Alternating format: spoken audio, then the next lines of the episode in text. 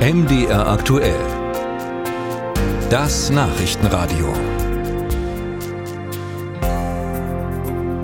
Immer wieder wird Politikern vorgeworfen, sie seien für ihr Amt schlicht nicht geeignet. Es fehle ihnen an der fachlichen Qualifikation. Zuletzt hatte der Landesrechnungshof Thüringen sehr deutlich darauf hingewiesen, dass es bei Einstellungen mehr um das Parteibuch als um die fachliche Eignung gehe. Gemeint waren Staatssekretäre. Die oppositionelle CDU im Thüringer Landtag will deshalb nun durchsetzen, dass die Qualifikation von Ministern gesetzlich festgeschrieben wird. Welche Chancen diese Idee hat, schildert Jan Breuer. Was braucht es in Thüringen, Ministerin oder Minister zu werden? Stefan Schad muss nicht lange überlegen. Jede Person kann unabhängig von einer Qualifikation im Moment Minister werden. Sagt der verfassungspolitische Sprecher der CDU-Fraktion. Heißt nach Artikel 70 Absatz 4 der Landesverfassung, er nennt und erlässt der Ministerpräsident die Minister. Die Entscheidung über die personelle Besetzung der Ämter trifft der Regierungschef im freien Ermessen.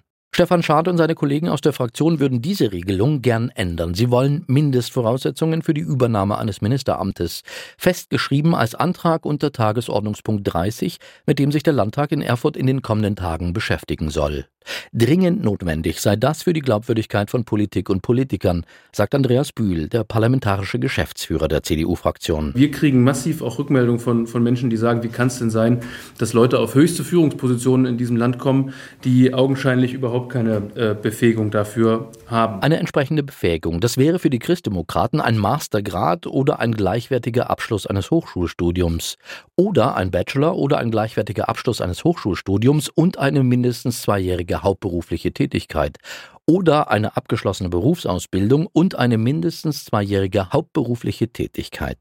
CDU-Fraktionschef Mario Vogt verteidigt die Initiative. Wir sind davon überzeugt, dass gutes Regieren eben auch eine gute Qualifikation in der Führungsebene braucht. Diese Überzeugung wird im Thüringer Landtag nur bedingt geteilt. Im Oppositionslager ist es die FDP, die zustimmt. Bei der AfD stößt die Initiative auf Ablehnung und das mit Verweis auf Berlin. So sagt Fraktionschef Björn Höcke. Meiner Meinung nach gibt es da auch sogar ein Gutachten des Wissenschaftlichen Dienstes des Deutschen Bundestages, das darauf hinweist, dass so ein Gebaren, so ein eine landesgesetzliche Regelung verfassungswidrig wäre. In diesem Gutachten steht, dass der Zugang zu öffentlichen Ämtern keinerlei gesetzlichen Beschränkungen unterliegen darf.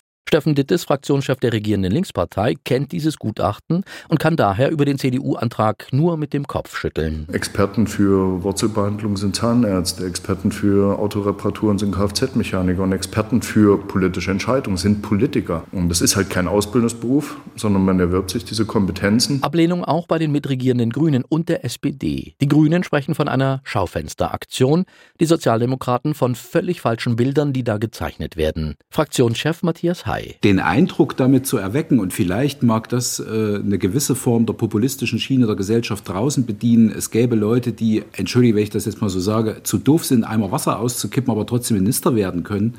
Das habe ich in Thüringen so noch nicht erlebt. Bei der CDU gibt man sich unbeeindruckt von diesem Gegenwind, hofft auf eine Überweisung in den Verfassungsausschuss und später auf eine Mehrheit im Parlament. Dafür notwendig wären 46 Stimmen. Abgeordnete im Landtag hat die CDU 21. Übrigens, die Neuregelung soll für die kommenden Landesregierungen gelten, nicht für die amtierenden Minister. Die genießen sozusagen Bestandsschutz.